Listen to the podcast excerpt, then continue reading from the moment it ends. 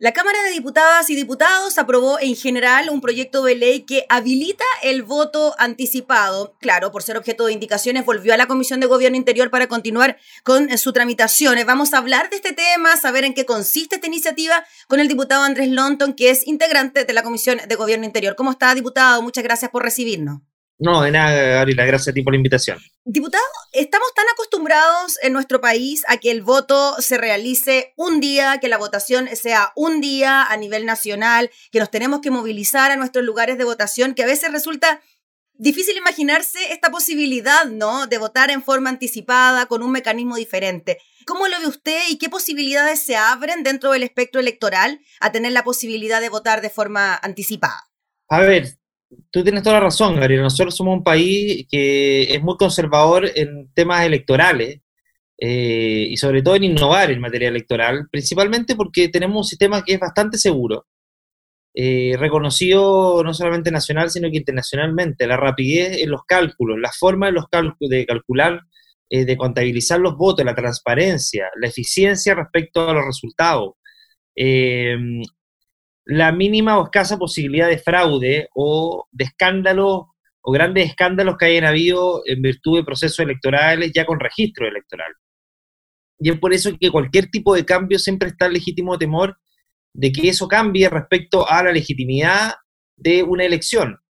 Pero lo que nosotros estamos proponiendo, yo firmé uno de los dos proyectos, porque son dos proyectos de ley refundidos.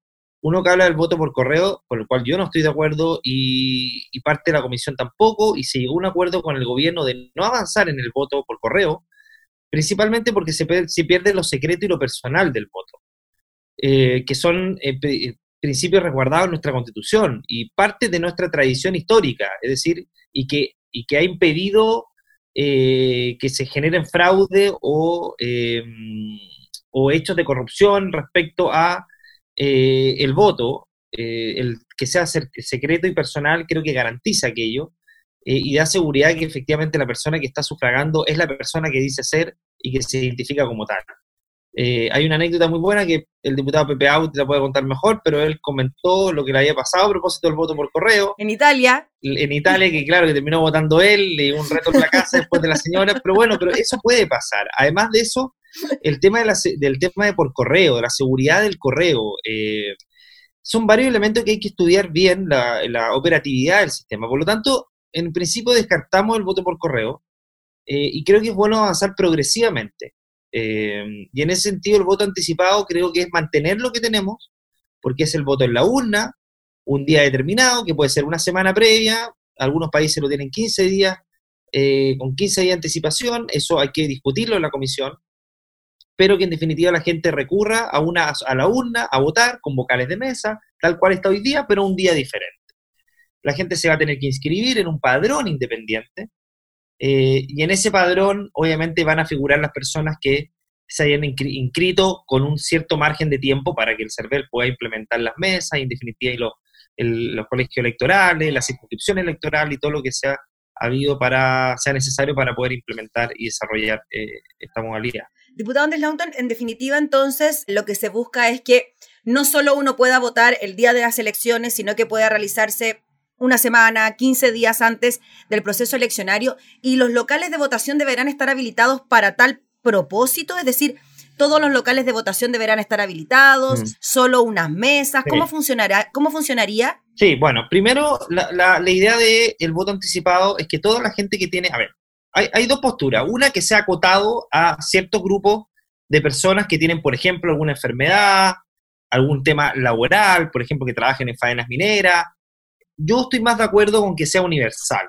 Es decir, que cualquier persona pueda solicitar el voto anticipado. ¿Por qué? Porque vivimos una sociedad tan globalizada hoy día en que los problemas y las dificultades están a la orden del día. Estamos en un, en, un, en un país, sobre todo, que hay mucho trabajo por cuenta propia, mucho trabajador independiente. Los problemas familiares se suscitan a la orden del día, las enfermedades también. No son posibles de prever. Entonces, creo que la universalidad de esto respecto a poder incentivar a que la gente vaya a votar y no se abstenga de ir el día de la elección por dificultades laborales, por ejemplo, o de otra índole, nos va a ayudar a combatir, no es la única solución, pero a combatir esta alta abstención que incluso en las elecciones municipales ha llegado a una participación de solo el 36%. ¿Cómo se va a implementar? Eh, la gente se va a inscribir, todo esto obviamente es materia de discusión de la comisión, votamos general, pero lo, que, lo que se ha planteado a grandes rasgos es de que dependiendo de la cantidad de gente que se inscriba anticipadamente, van a ser los colegios o los establecimientos con los, con los cuales se van a abrir para que la gente vaya en definitiva a votar. Lo importante es que sean cercanos, obviamente, al domicilio de los electores. Otro proyecto que impulsé yo, que está en el Senado, que lamentablemente no ha avanzado, es que los electores voten en el, el colegio o establecimiento cercano a su domicilio, cosa que hoy día no ocurre, lo que también obviamente significa un costo más importante para la gente que el beneficio de ir a votar. Si lo, que, lo que hay que combatir esto es el costo respecto al beneficio. El desprestigio de la política ha significado, entre otras cosas, en que la gente no quiere ir a votar porque significa, para ella significa un trámite innecesario, un costo. Y por lo tanto nosotros tenemos que luchar para que ese costo sea lo menor posible en relación al beneficio que está teniendo la persona. Y además la pega de nosotros es que la gente recupere la confianza en la política, eh, cosa que se ha perdido obviamente en los últimos años. Em, Diputado. Eso. Sí, disculpe, estaba pensando, el, bueno, no sé si el proyecto estará listo antes de, por ejemplo, las próximas elecciones municipales.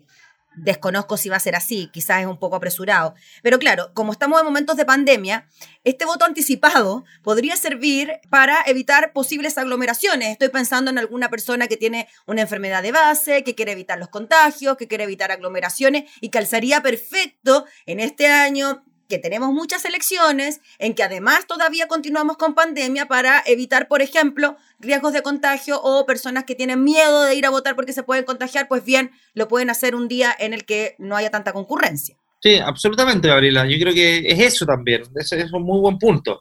Este es un año muy difícil.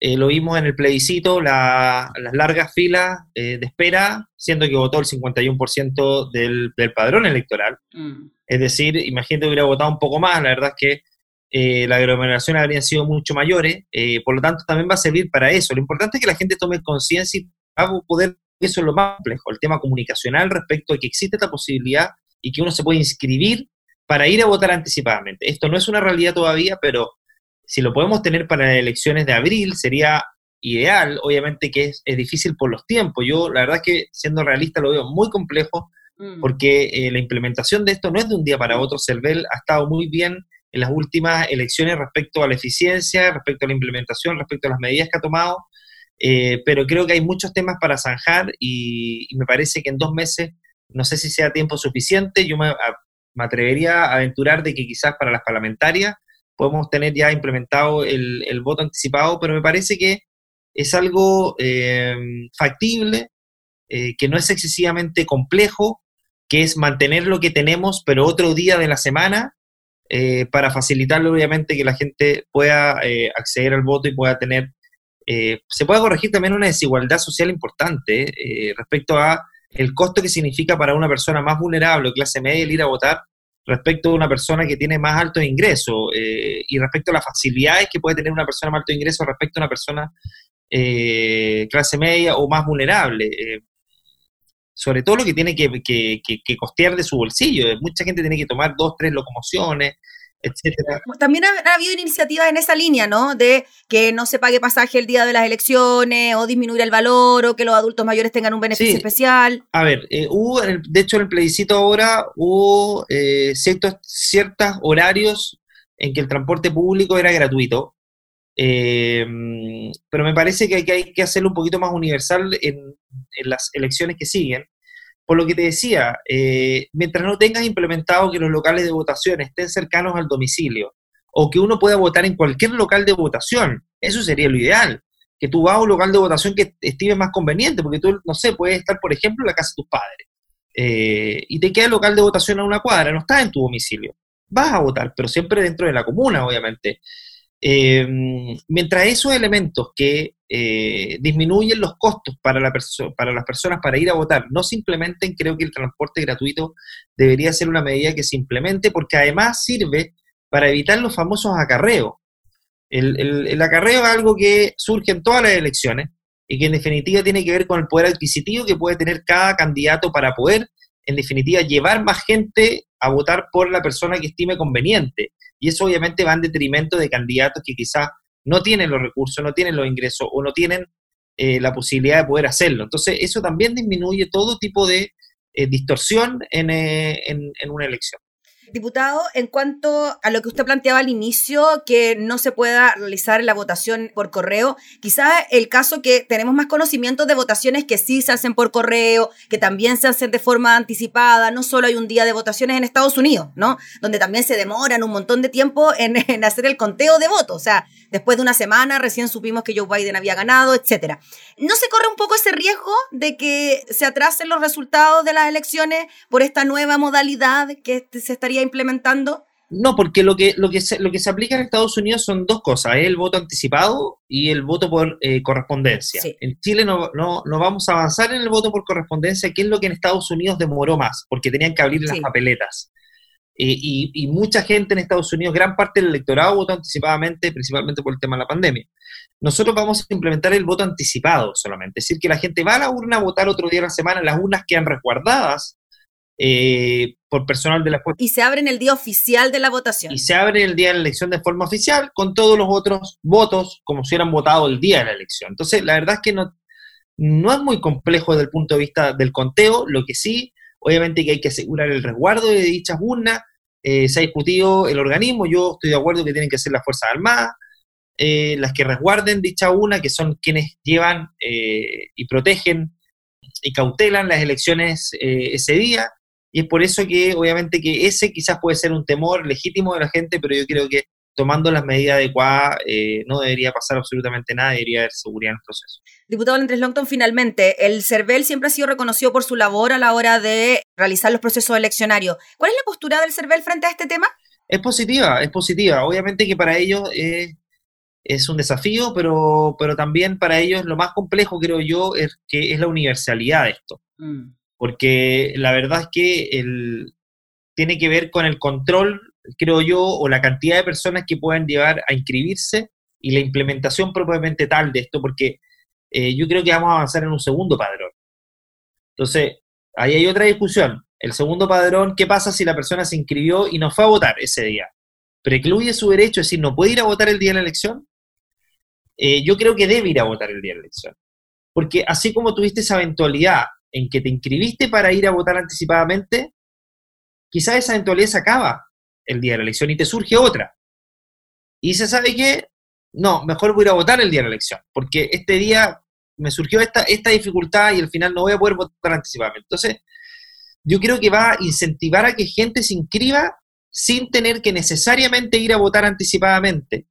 Ahora, obviamente que lo ideal es que vayan, porque como dices tú, de alguna manera disminuye la aglomeración descomprimen un poco eh, la cantidad de gente el día de la elección y también hacen operativo que el CERVEL implemente y abra colegios, porque eso tiene un costo. Sí, claro. Eh, que haya en vocales, que haya gente a cargo, tiene un costo. Si la gente se inscribe y no va a votar, esa es plata perdida.